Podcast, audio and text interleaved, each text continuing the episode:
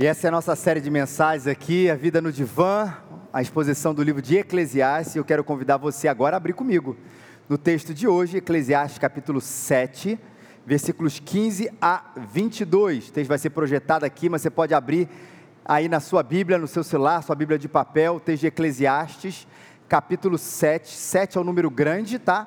E os versículos são aqueles números pequenininhos na Bíblia, de 15 a 22 nesse texto aí da palavra de Deus, que é a nossa sessão aqui de hoje, onde o Senhor há de falar com a gente. Eclesiastes 7, de 15 a 22, assim diz a palavra do Senhor: Nesta minha vida absurda, eu já vi de tudo. Ao justo que morre apesar da sua justiça, e ao ímpio que tem vida longa apesar da sua maldade. Não seja justo demais, nem sábio demais por que te destruirias a ti mesmo? Não sejas ímpio demais, nem sejas tolo, por que morrerias antes do tempo? Bom é reter uma coisa e não abrir mão da outra, pois quem teme a Deus escapa de tudo isso. A sabedoria torna o sábio mais poderoso do que dez governantes numa cidade, pois não há um só homem justo sobre a terra que só faça o bem e nunca peque não escutes todas as palavras que se dizem, para que não venhas a ouvir o teu servo criticar-te, pois tu sabes também que muitas vezes criticastes outros.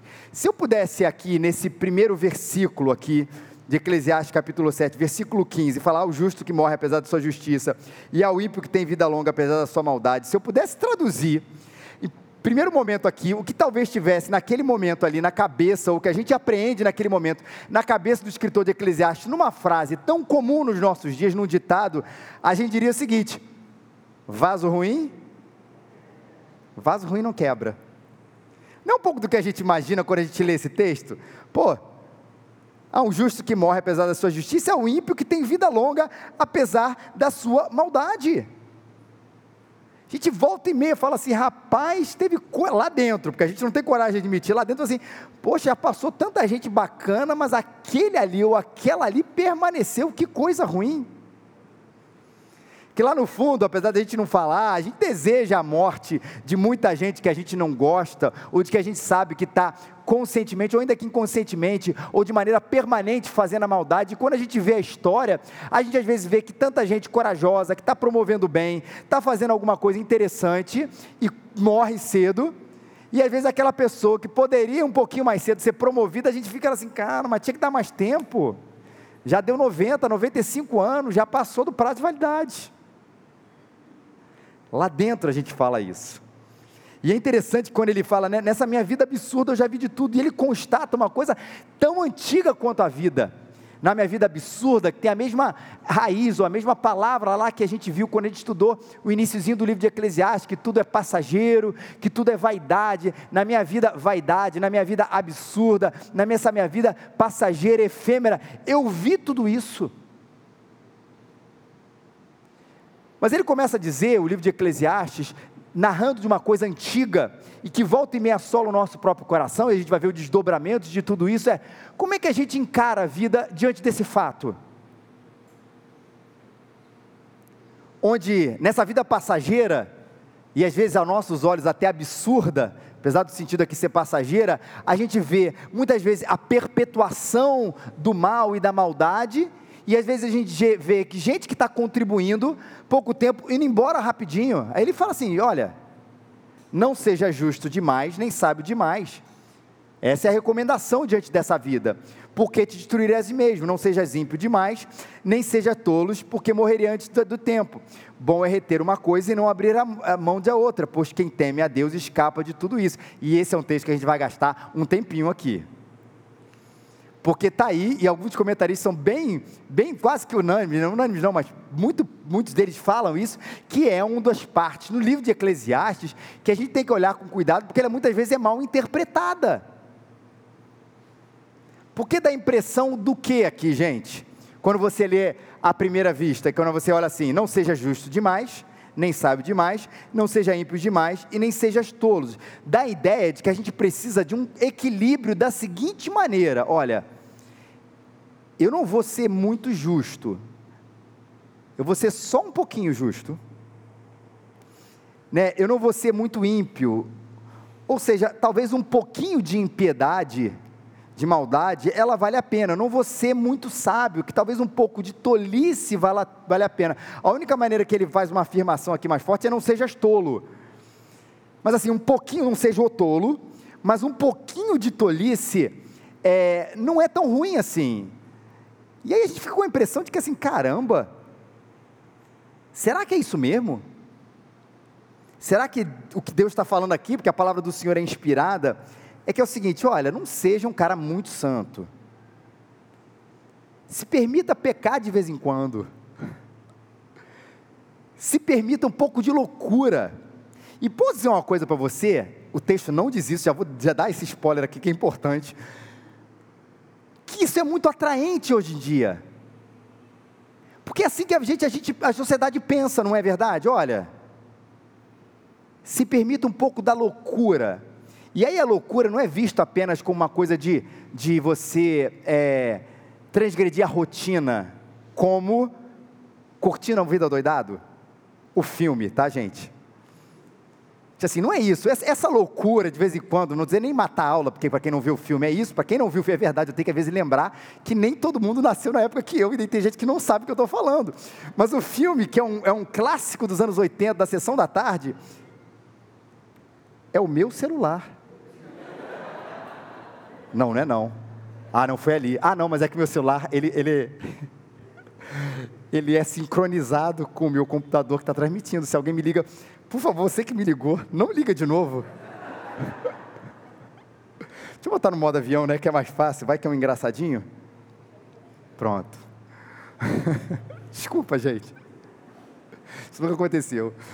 Olha só, o Curtindo a Vida Doidada. Para quem não sabe, o Ferris Bueller lá é aquele cara que no dia do, do que ele tem uma aula, enfim, ele resolve matar a escola né, matar o dia, ele já devia ter 45 anos quando aquele filme, a gente acreditava que ele tinha 15, né, naquela época ele resolve matar, e ele tem um, uma, um dia assim sensacional, ele mata a escola, engana os pais, engana o diretor, engana todo mundo, ele entra numa parada que está acontecendo na cidade dele, ele pega um, o, o, carro, a Ferrari lá de não sei o que, ele faz aquele dia sensacional, e a gente às vezes acha que essa loucura é isso, um pouco de, não desse tipo de loucura tão louca, mas um pouco de quebrar a rotina, isso não é uma coisa ruim, de fazer uma coisa diferente. E não é nem isso que o texto está dizendo, esse pouquinho de loucura. Um pouquinho de loucura tem a ver exatamente com o contraste com o tolo, aquele que não faz as coisas de maneira sábia, e essa loucura eu não quero. Essa loucura eu não quero, não é isso, aquela boa coisa de fazer uma coisa diferente, isso é bom. Mas a ideia de você fazer uma coisa louca de vez em quando, de fazer, fazer uma coisa, olha como é que está presente nos filmes, de vez em quando vale a pena errar. Não é? A gente não vê isso muito presente na nossa cultura. Ah, gente, de vez em quando, transgredir é até positivo. Transgredir dá um senso de vida, porque afinal ninguém é tão certinho assim. E esse discurso que eu repito aqui fala, ele é muito atraente, e a gente às vezes a gente acha que é isso que o texto está querendo dizer, mas a gente vai olhar primeiro a Bíblia como um todo, para entender do fato, e esse é o nosso pressuposto, que não há uma contradição aqui, de como o Senhor tratou essa questão da obediência, da sabedoria, da santidade, e de a gente ser uma pessoa, de, do que ele pensa sobre a justiça, do que ele pensa sobre a impiedade, tanto no Antigo quanto no Novo Testamento. Veja, em Romanos 8, 29, que talvez um texto que eu cito bastante aqui, fala sobre o processo de Deus na nossa vida, o ato de Deus e os processos que acontecem a partir do ato de Deus, que Deus nos predestinou, e ele fez isso, o 8, 28 fala isso, ele nos predestinou para que nós sejamos a imagem do seu Filho. Ou seja, quando Deus nos chamou, nos predestinou, nos elegeu antes da fundação do mundo e nos salvou, Ele, reconstru... ele está num processo de reconstrução da minha imagem, da sua imagem, para que a gente seja a imagem do seu Filho Jesus. Qual é o nosso paradigma? Qual é o nosso exemplo? Jesus Cristo. Aí eu pergunto assim: esse Jesus, que Jesus está, Deus está me reconstruindo, ele era talvez um pouquinho ímpio, não muito justo? Com um pouquinho de justiça, não tão santo assim? Não. Ele não era assim. E Deus me escolheu para ser dessa maneira. Efésios 1,4: Deus nos escolheu antes da fundação do mundo para sermos santos, olha a palavra, irrepreensíveis na Sua presença. Não cabe impiedade ou aceitar a nossa impiedade como uma coisa prática na nossa vida. Pedro diz o seguinte na sua carta, na primeira carta: como filhos obedientes, não se deixe amoldar, amoldar pelos maus desejos de outrora, quando vocês viviam na ignorância. Então existia um tempo que a gente achava que a coisa era um pouco assim, né? Um pouquinho de justiça, mas um pouquinho de justiça, um pouquinho de maldade, um pouquinho de, de bondade. Não se amolde nesses desejos. Você viveu assim na época da, da, ignorância. Mas como é santo aquele que os chamou, sejam santos vocês também em tudo que fizerem, pois está escrito: sejam santos porque eu sou santo. Seja, todo o tempo o Senhor está chamando a gente para que a gente possa compartilhar da santidade de Deus ou da justiça de Deus nesse sentido na nossa própria vida. Aí você diz, mas talvez o, isso é Novo Testamento, Felipe. E no Antigo Testamento, especialmente no livro de Eclesiastes, onde essa frase aqui toda está inserida. Olha quando, quantas vezes o conceito de temor a Deus está presente no livro de Eclesiastes. O final dele, é isso, de tudo que você tem ouvido, o fim é: teme a Deus, guarda os seus mandamentos, porque isso é dever de todo homem. Teme a Deus e guarda os seus mandamentos. No fim, ele explica: é isso aqui. o livro de Eclesiastes, porque como na multidão de sonhos há vaidades, capítulo 5, mas também há muitas palavras, mas você teme a Deus. Eclesiastes 3, eu sei que tudo quanto Deus faz durará eternamente, nada se lhe deve lhe acrescentar, e isso Deus faz para que haja temor diante dele. Eclesiastes 3 ainda, eu disse no meu coração: Deus julgará o justo e o ímpio, porque há um tempo para todo propósito, para toda obra. Olha a diferenciação: que existe o justo e existe o ímpio, e o julgamento de Deus diante da justiça tem piedade. Então, o próprio livro de Eclesiastes está falando desse temor constante que a gente tem que estar de Deus, onde não há espaço, gente, para um pouquinho de impiedade, não há um espaço para só um pouquinho de justiça, mas o que há o espaço é nessa reconstrução de Deus no nosso coração, quando Cristo é o centro da nossa vida, Ele nos salvou para que a gente seja conforme a imagem do Seu Filho e a gente tema a Deus, isso significa reverência, amor e obediência. Porque temor a Deus não é apenas dizer assim: olha, Ele existe, Ele é legal, Ele é amor, que bom, eu respeito a, a ideia de Deus. Não é isso, o chamado bíblico é um chamado para a submissão, é um chamado para a obediência, é um chamado para andar com esse Deus maravilhoso. Ok, Felipe, então o que, que ele quis dizer? Vamos aplicar, ou vamos nos, nos fazer entender a partir de um outro texto de sabedoria, que é o texto de Provérbios, que talvez explique, ou que explique, o que, que Salomão quis dizer aqui, quando ele falou principalmente da gente, é, é, dessa questão da sabedoria e da justiça. Se você procurar depois, Provérbios 3, 7, ele diz assim: Não sejas sábios, não sejas sábio aos teus próprios olhos. E aí a gente começa a entender, olha, se a Bíblia não está chamando a gente para ter um pouquinho de bondade, um pouquinho de maldade, né? A gente não é 100% bom, a gente não é 100% mal, então a gente tem que ter um pouquinho de uma coisa ou outra para que a, gente a nossa humanidade ela floresça, não é isso? O que, que ele quer dizer aqui para a gente, para a gente não ser sábio? É não ser sábio aos seus próprios olhos. Walter Kaiser, que é um comentarista desse texto, ele, ele faz uma proposta de tradução e de entendimento, quase como uma paráfrase, para a gente entender o texto da seguinte maneira, eu acho que é muito bacana isso. Não multipliques a tua justiça, nem queiras, ele fala, dar a impressão de que és sábios aos próprios olhos, porque te destruirias a ti mesmo.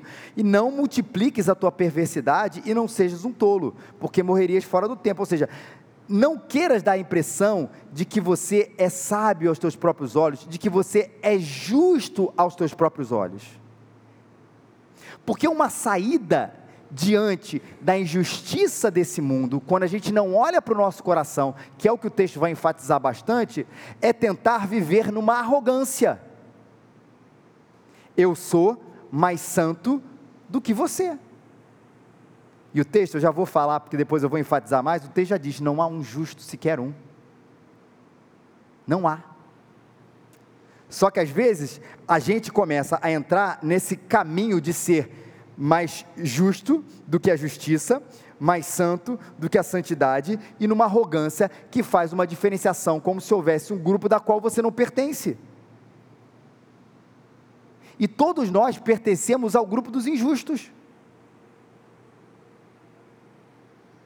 Vou lembrar aqui o nosso pacto que a gente tem falado aqui dominicalmente, quase. Nós somos do grupo dos pecadores anônimos, que nem são tão anônimos assim. Toda semana a gente tem uma reunião semanal coletiva, onde uma das coisas que a gente faz, que a gente acabou de fazer, o Luiz Paulo orou, é confessar os nossos pecados. O problema está aí, quando eu olho esse texto, que eu olho para esse texto e falo, rapaz, o que, que eu vou falar agora? Eu só tenho elogios a mim mesmo. Momento de confissão dos pecados, Senhor, a gente vai lembrar da parábola de Lucas, né? A história que Jesus conta, na verdade não uma parábola, a história que Jesus conta de um homem que orou, Senhor, muito obrigado, bateu no peito e orando de si para si mesmo, muito obrigado, porque eu não sou como aquele pecador. Jesus contou essa parábola para enfatizar essa coisa, não seja sábio aos seus próprios olhos. Quando a gente olha, rapaz, ainda bem que eu não sou como fulano, ainda bem que eu não sou como cicrano, ainda bem que eu tenho essa minha justiça própria tão aguçada que no momento da confissão de pecados, eu confesso o pecado dos outros. Senhor, perdoa a Rafaela,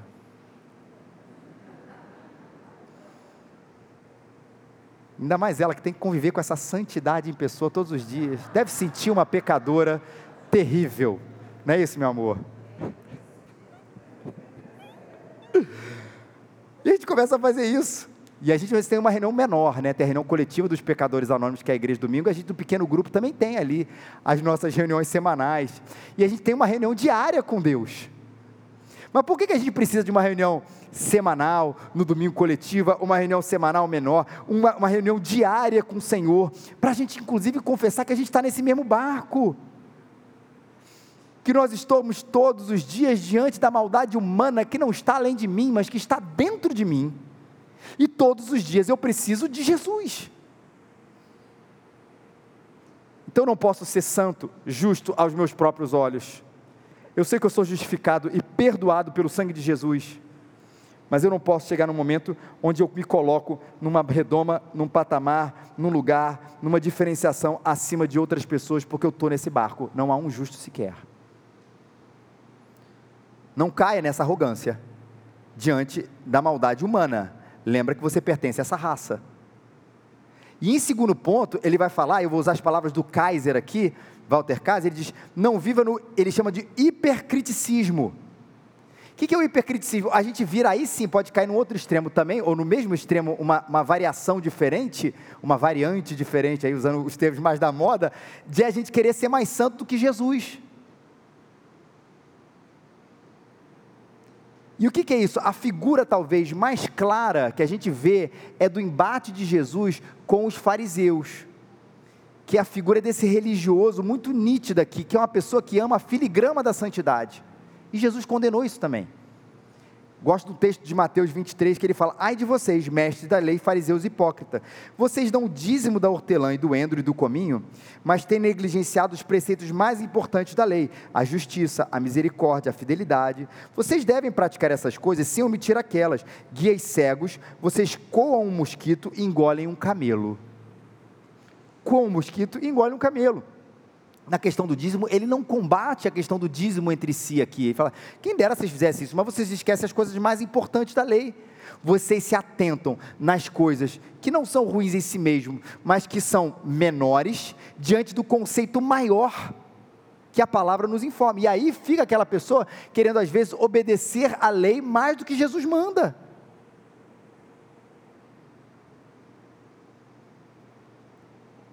Ele diz: cuidado com esse extremo. Cuidado você querer ser mais santo do que Jesus, o hipercriticismo. Cuidado você se colocar diante da maldade humana de querer ser mais santo do que os outros, no sentido de que você se considerar mais santo do que os outros enquanto eles são, você é e os outros não são, porque você está no mesmo barco da humanidade. Mas também não entra no outro extremo. Que assim, cara, sabe de uma coisa? Eu vou ser um ímpio assim mesmo. Que é muitas vezes esse discurso de quem é machucado com a igreja. Ah, as pessoas estão muito hipócritas, as pessoas. E é verdade aqui, a gente é, a gente é, não digo que a gente é hipócrita, mas a gente é todo um pecador, e às vezes a gente é hipócrita também. Porque a gente acha que é uma coisa que a gente não é. E é por isso que eu preciso de você e você precisa de mim e nós precisamos de Cristo até o fim. Para a gente se dizer um para o outro, cara, baixa a tua bola. Espera aí, as coisas não são assim não. Você está se achando muito. E a gente se exortar isso em amor, mas que o discurso não seja assim, sabe de uma coisa, como na igreja todo mundo é pecador mesmo, e é verdade, notícia nova que não é, eu vou ser um ímpio. Não, não é isso. Ou entrar no barco da impiedade, já que, inclusive, olhando para a vida, muitas vezes a impiedade ela permanece enquanto a justiça ela morre. Eu vou caminhar por esse, por esse lugar, e não é isso. O reforço aqui da diferenciação entre alguém que conhece a Deus e não conhece a Deus, não seja um ímpio. Só para você ver como exemplo de como o Senhor quer, eu falei lá dos textos anteriormente, mas vou usar um exemplo mais específico, de como Deus quer reconstruir a gente na imagem e semelhança de Deus, para que a gente se afaste da impiedade, e a gente se afaste também da hipocrisia, e a gente se afasta também nessa, nessa arrogância. Vou usar o exemplo clássico aqui, mas acho que vale muito a pena a gente lembrar o contexto aqui. Todo mundo aqui sabe da história dos Dez Mandamentos. Ainda que você nunca tenha entrado numa igreja evangélica na sua vida, você já ouviu falar dos dez mandamentos. Pelo menos o primeiro, que eu sempre me assusta, quando alguém pergunta assim, sabe os dez mandamentos? Diz um, não matarás. Sempre me assusta assim, a gente saber logo esse primeiro, parece que é um instinto. Esse é o que eu tenho que controlar em primeiro lugar. Mas por que, que os dez mandamentos aconteceram? Qual era o contexto? Para quem não lembra, para quem não conhece a história, existia um povo, que era o povo de Israel, né? E ele ficou, durante muitos anos, muitos anos, ele ficou escravo, ficou preso no, por um império chamado Império Egípcio, ficou preso no Egito, escravo ali. E durante muito tempo, a gente trabalhou até muito esse conceito lá em Zacarias, né? Durante muito tempo, não tinha a ver com o Egito, era outro império, mas essa mesma realidade, durante muito tempo, você convivendo com aquele povo, você sendo escravo com aquele povo, você começa a fazer o quê? Se acostumar com aquilo ali. É um povo, o povo de Deus, durante muito tempo, aqueles anos todos ali sendo escravo daquele tempo, daqui a pouco você começa, é, essa divindade é normal, ela é bacana, é, tudo isso começa a acontecer dentro do povo do Senhor, do coração das pessoas. Deus tira o povo do Egito. A história da passagem do Mar Vermelho, ela conta isso, né? É uma das é, é, é, talvez culminando ali na, no o ápice dessa história toda. Ele tira o povo das dez pragas, tira o povo do Egito, abre o Mar Vermelho, ele passa ali e o povo começa a caminhar em direção à terra prometida, a terra de Canaã. Mas o trabalho de Deus não era apenas de tirar o povo daquela escravidão e falar assim: agora vai para uma terra e habita lá. O trabalho do Senhor era o trabalho de trazer para o povo né, o conhecimento de Deus quem era esse Deus que havia tirado eles do Egito e qual era a sua ética. Até porque uma coisa não está desassociada da outra, ela é indissociável, não existe Deus e a ética de Deus. Existe um Deus que, pelo seu próprio caráter, ele é ético. Eu sempre digo isso: Deus não tem uma ética, né, um mandamento. A gente tem. Rapaz, se eu pudesse, né, eu sempre digo: se eu pudesse, eu não pagava imposto, mas eu queria que todo mundo pagasse que é uma coisa alheia a mim. Mas não existe com Deus isso, olha, eu abro mão disso porque eu sou Deus. Não, a ética de Deus é, e o caráter de Deus e os mandamentos de Deus fazem parte da sua própria essência. Então elas são indesassociáveis do seu próprio caráter. Então, quando Deus fala quem Ele é e que se revela e que fala da sua própria santidade, e Ele está nos dez mandamentos, tentando fazer o que, gente? Né? O pessoal sempre fala isso, né? Uma frase muito repetida, eu vou dizer aqui: a salvação nos tira do Egito e a santificação tira o Egito da gente. O que, que eram os dez mandamentos? Eu, olha, eu tirei vocês do Egito, agora eu quero tirar o Egito de dentro de vocês. Então vocês não podem ter outros deuses diante de mim, fazer a imagem, o furtarás, o falso testemunho, o assassinato, o cobiçarás e tudo aquilo, ele está dizendo assim: vocês viveram debaixo dessa ética, ou debaixo dessa realidade, eu quero reconstruir para que vocês vivam debaixo da minha realidade, de quem eu sou. E por isso ele diz: não sejas um ímpio. Você foi tirado do Egito para viver de acordo com a minha vontade. Aquela história continua sendo a nossa história. Então, o versículo 18, ele dá essa solução aqui para a gente, né? Bom é reter uma coisa e não abrir mão da outra, pois quem teme a Deus escapa de tudo isso. É não viver aqui no, no hipercriticismo, não viver aqui nessa, na impiedade, não é viver é, é, é, de maneira se achando mais santo do que qualquer outra pessoa. E ele está falando: não se entregue. E não vire o sábio perfeito que acha que está acima disso tudo. O que você precisa fazer, e ele dá a solução isso, é teme a Deus e escapa de tudo isso. Retenha o não ser justo, sábio demais aos seus próprios olhos. Não abra mão de não ser ímpio.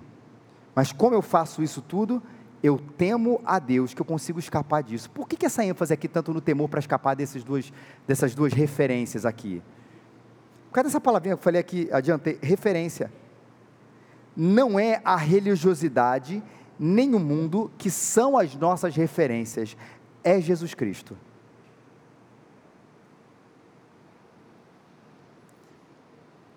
Por quê? Se o status quo religioso está dizendo status quo religioso, não a palavra do Senhor. Olha, você não precisa cuidar das pessoas. Viva a sua vida espiritual, a sua caminhada com o Senhor individualmente, na sua individualidade. Crente é tudo assim mesmo, fofoqueiro, quem é que não faz? Não precisa ser generoso com quem está necessitado, se apega ao poder político para a gente ter benefício. Se essa é a referência que às vezes a gente ouve por aí, não é essa a minha referência, porque a minha referência é o temor do Senhor. O status religioso está dizendo isso. Mas se ao mesmo tempo a nossa cultura e o nosso mundo está dizendo, ouça seu coração, seja feliz, faz o que você quiser, Jesus é só amor e é só isso, é seu corpo, são as suas regras, liberdade, abra as asas sobre nós, não se importe com o próximo, mas poste na internet que você se importa com ele. Essa também não é minha referência. Ou seja, eu não temo a Deus, eu temo a Deus, perdão, e não temo os homens, não no sentido de ter medo dele, mas no sentido da minha referência, da minha, da minha adoração, da minha idolatria. Eu adoro a esse, a esse Senhor, a sua referência, ele é referencial, sejam homens religiosos ou não. E com isso, por favor, eu não estou batendo no discurso anti-igreja. Esse discurso que diz assim, cara, a igreja não presta, só raízes. A igreja não presta, nenhum pastor presta, só eu. a igreja evangélica está totalmente corrompida, menos eu. Não curto nem um pouco isso.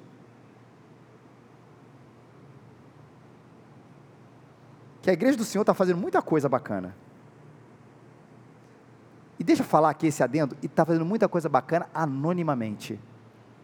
Anonimamente. Talvez grandes pessoas que fazem projetos sociais, que é uma coisa que muitas vezes a igreja é cobrada, você não saiba a menor ideia do nome, mas ela faz um, um trabalho pequeno que às vezes abençoa 10, 20, 50 pessoas num lugar, de maneira especial, mas ninguém sabe quem ela é.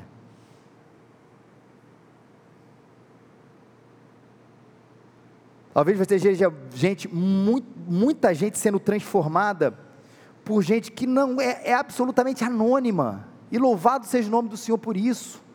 Mas sempre dá a impressão, porque a gente não tem tanto a nossa referência, como essa referência do holofote, de que não está acontecendo nada, e isso não é verdade. Deus está salvando muita gente através de gente desconhecida, a igreja do Senhor Jesus tem crescido, tem abençoado pessoas nas suas múltiplas necessidades e talvez pouca gente esteja sabendo disso e a gente às vezes olha para o que não se faz ou para, aquilo que está no holofote e a gente acha que existe uma, uma, uma não operosidade, isso não é verdade.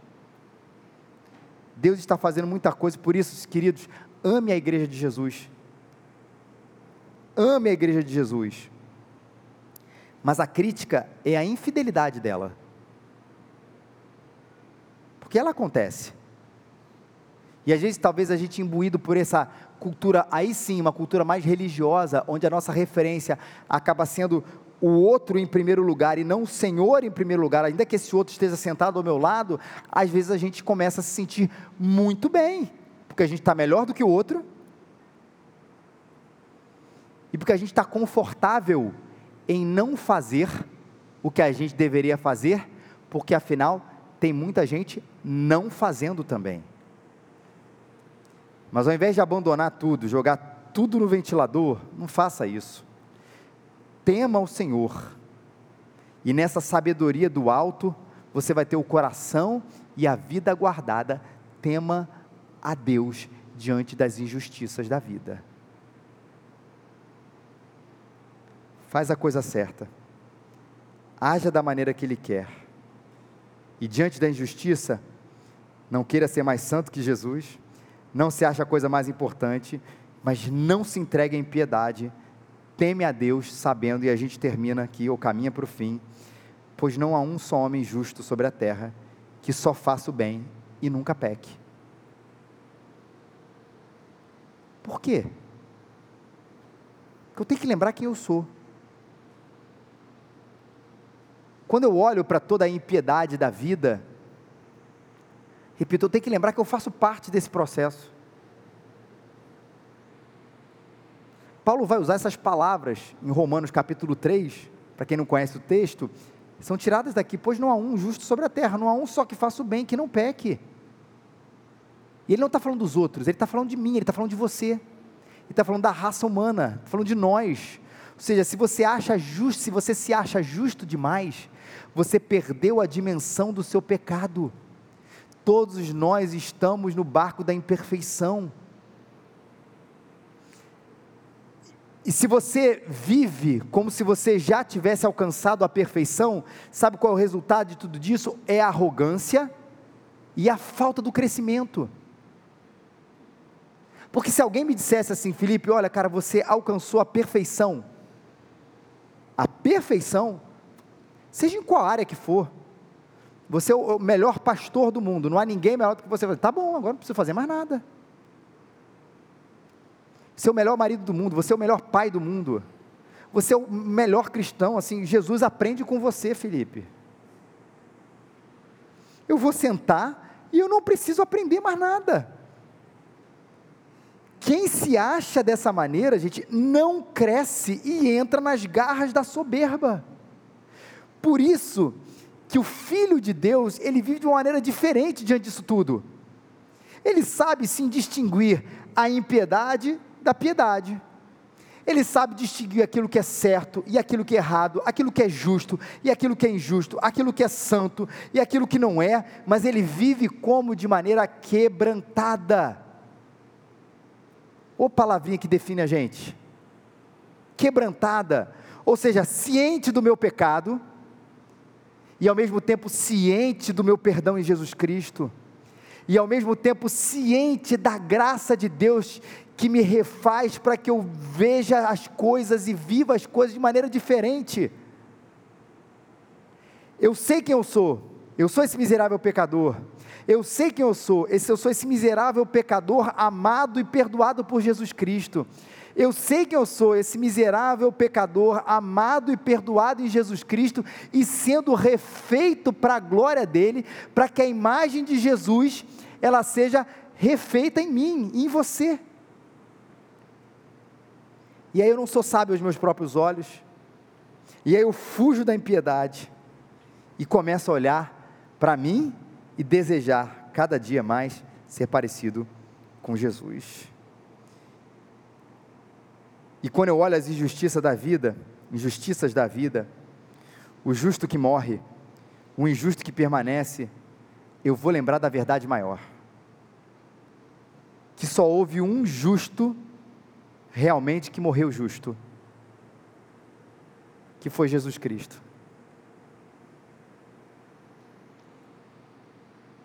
E como isso fala a respeito do Evangelho? Eu sei, por favor, que há pessoas que fazem melhor ao bem da sociedade do que outras. E é isso que traz para a gente uma, um senso de que essas pessoas que fazem o bem melhor do que as outras, em níveis de maldade, a gente poderia dizer, que essas pessoas pudessem permanecer mais tempo nos seus diversos cargos e lugares de influência, ou menores lugares também de influência, para que elas pudessem contribuir para um mundo melhor. E eu entendo essa primeira frase dessa maneira. Essa sexta-feira, nós vimos um filme novíssimo, essa é a referência nova, de 1946. Quem não viu, vale a pena, é hoje à noite, está no Amazon Prime, A Felicidade Não Se Compra. E é muito bacana o filme, que é um filme, claro que é um filme bem humanista, mas ele, ele retrata Deus ali de alguma forma. Foi uma recomendação do meu primo, né? E eu vi esse filme realmente sensacional. Mas ele retrata, tipo assim, a ideia de um cara que achava que não contribuía nada e tudo. Eu não vou nem dar todo o spoiler para vocês. Mas ele, no final de tudo, assim, o que, que seria da vida sem você? E no final ele percebe quanto ele ajudou tanta gente. Não é spoiler não, mas o quanto ele ajudou tanta gente, quanto ele fez o bem para a cidade, de maneira anônima, pequena. E eu sei que esse é o conceito de justiça que às vezes a gente tem, e que é bom. Que na minha impiedade, e aí entra o fato, de que na minha imperfeição, eu possa ser uma pessoa que na minha imperfeição, eu vou repetir propositalmente, na minha impiedade, eu possa ser uma pessoa que consiga marcar melhor a minha cidade, que consiga melhor a minha família, que consiga marcar melhor a minha esposa, o meu marido, o meu prédio, o que for, as minhas micro coisas, porque tem gente também que acha que só assim, o cara só é benção se ele é profeta ao mundo. Sabe aquelas falsas profecias que a gente já sabe? Eu já recebi aquela coisa, eu vejo que vocês será profeta às nações. Cara, eu, eu, eu, eu juro que eu me satisfaço em ser profeta ao bairro do Flamengo. E eu sempre digo normalmente as nações são, né? Irás para Londres, irás para Paris, né? Ninguém diz irás para o interior do Camarões. Ninguém recebe essa profecia.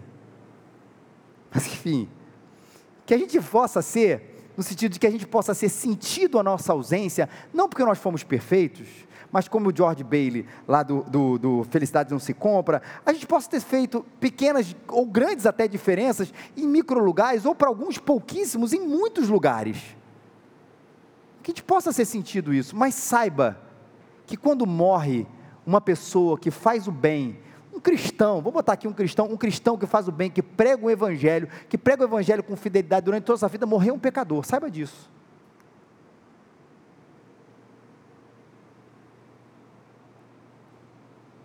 Porque de fato, um justo que morreu, voltando aqui ao nosso assunto, foi só Jesus.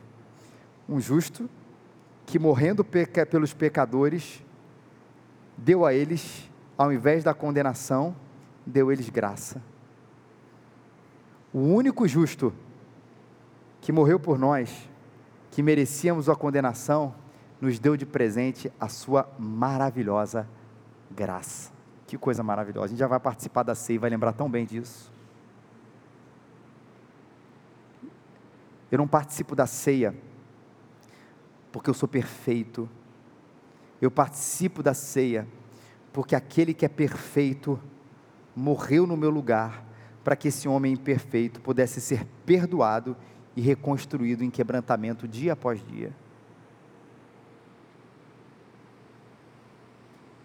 E a última palavra de sabedoria, eu estou que nem aqueles caras que falam assim, eu, nesse, esse é o último ponto, eu estou há meia hora falando isso. Que ele fala a respeito de nós mesmos de maneira prática, porque é uma literatura de sabedoria, o livro de Eclesiastes. Quer ver como você é mau e cego, e não se enxerga?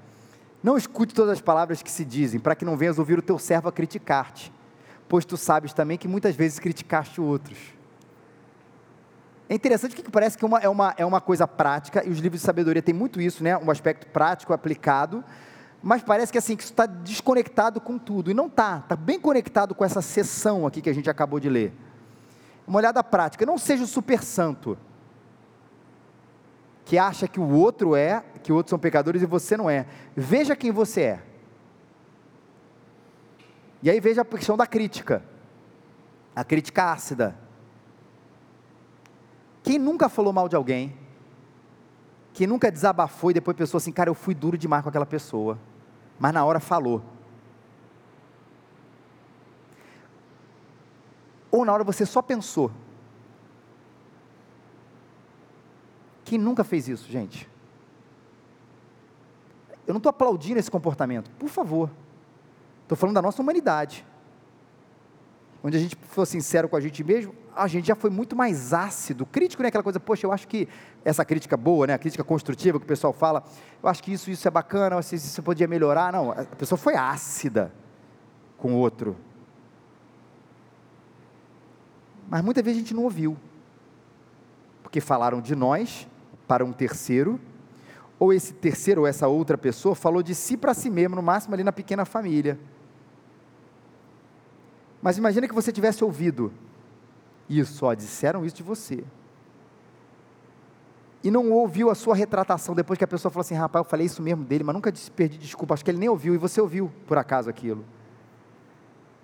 O que vai ficar no final? A impressão final. Eu ouvi as pessoas falando mal de mim, sendo ácidas. E aquele senso de chateação. O texto está dizendo para a gente: não fica assim tão mal, sabe por quê? Porque a gente desabafa e fala mal do outro. Repito, não estou dizendo que isso é bom. Mas quando a gente sabe olhar para a gente mesmo, a gente percebe que a gente também age assim. Quem nunca agiu de maneira exagerada, até má demais com a pessoa e falou palavras duras, olhe para você. Quando você ouve alguém criticar você, lembra que você também já disse ou pensou o mesmo, a mesmo tipo de crítica.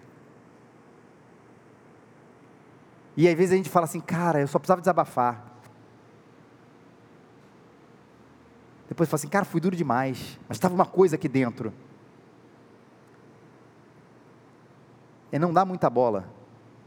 Porque da mesma maneira que você é mal e fala mal dos outros, querendo ferir muitas vezes, querendo ferir, querendo desabafar, querendo machucar em excesso, querendo vingar, o outro também faz isso a respeito de você.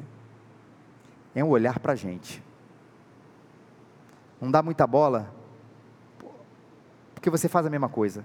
E às vezes a gente desabafa e repensa a vida, e repensa o que precisava ser dito, porque justo, perfeito, com as palavras perfeitas, só Jesus aquele que me salvou, para que esse injusto aqui fosse perdoado e esse injusto aqui fosse reconstruído, mente e coração para ele e para a glória dele. Que o Senhor nos abençoe, gente.